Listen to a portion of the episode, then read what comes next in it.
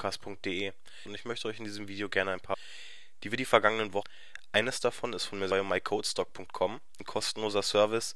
Das heißt, wir loggen uns jetzt als erstes ein und haben jetzt hier die Code-Snippets, die wir im Laufe CSS-Hacks, die wir immer wieder brauchen, so in die Richtung gibt, wenn wir zum Beispiel mitarbeiten, dass wir dann sagen, Template-Tags von dem einen ist zum Beispiel bei mir WordPress, weil nur ein Beispiel von der Blog-Info, aber man könnte das Ganze zum Beispiel noch mit reinhauen.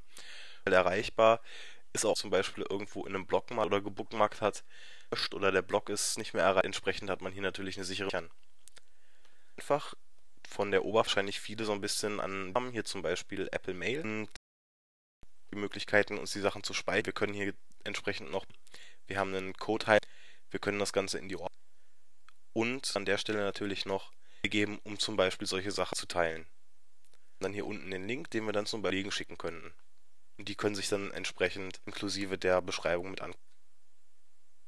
Eine weitere Funktion, die Skripte taggen können, das jetzt mit kleinen Schlagwörtern versehen, so schneller zu finden und noch kommen wird, dass euch von die ähnliche Skripte freigegeben anhand der Tags angezeigt werden.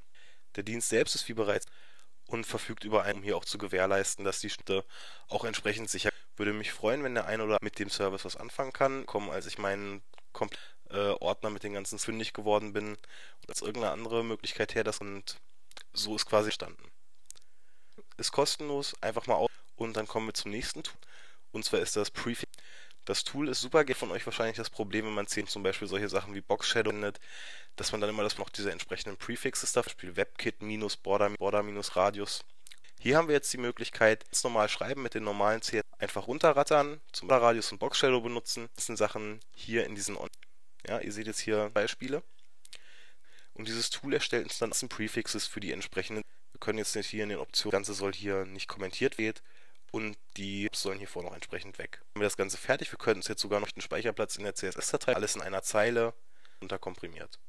Die Leute, die schon mit, äh, beziehungsweise wenn wir gerade an der Stelle einen anderen CSS Mania war es jetzt nicht, hier wollte ich hin, aber der hat eine ähnliche.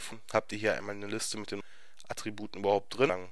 Border Radius, Pixel, 4 Pixel, entsprechend auch die Befehle mit Mods malen und könnt euch das Ganze das Wählung von so ein paar coolen Tools. Einfach mal ausprobieren, schadet nicht. Hören wir uns bei der nächsten Folge.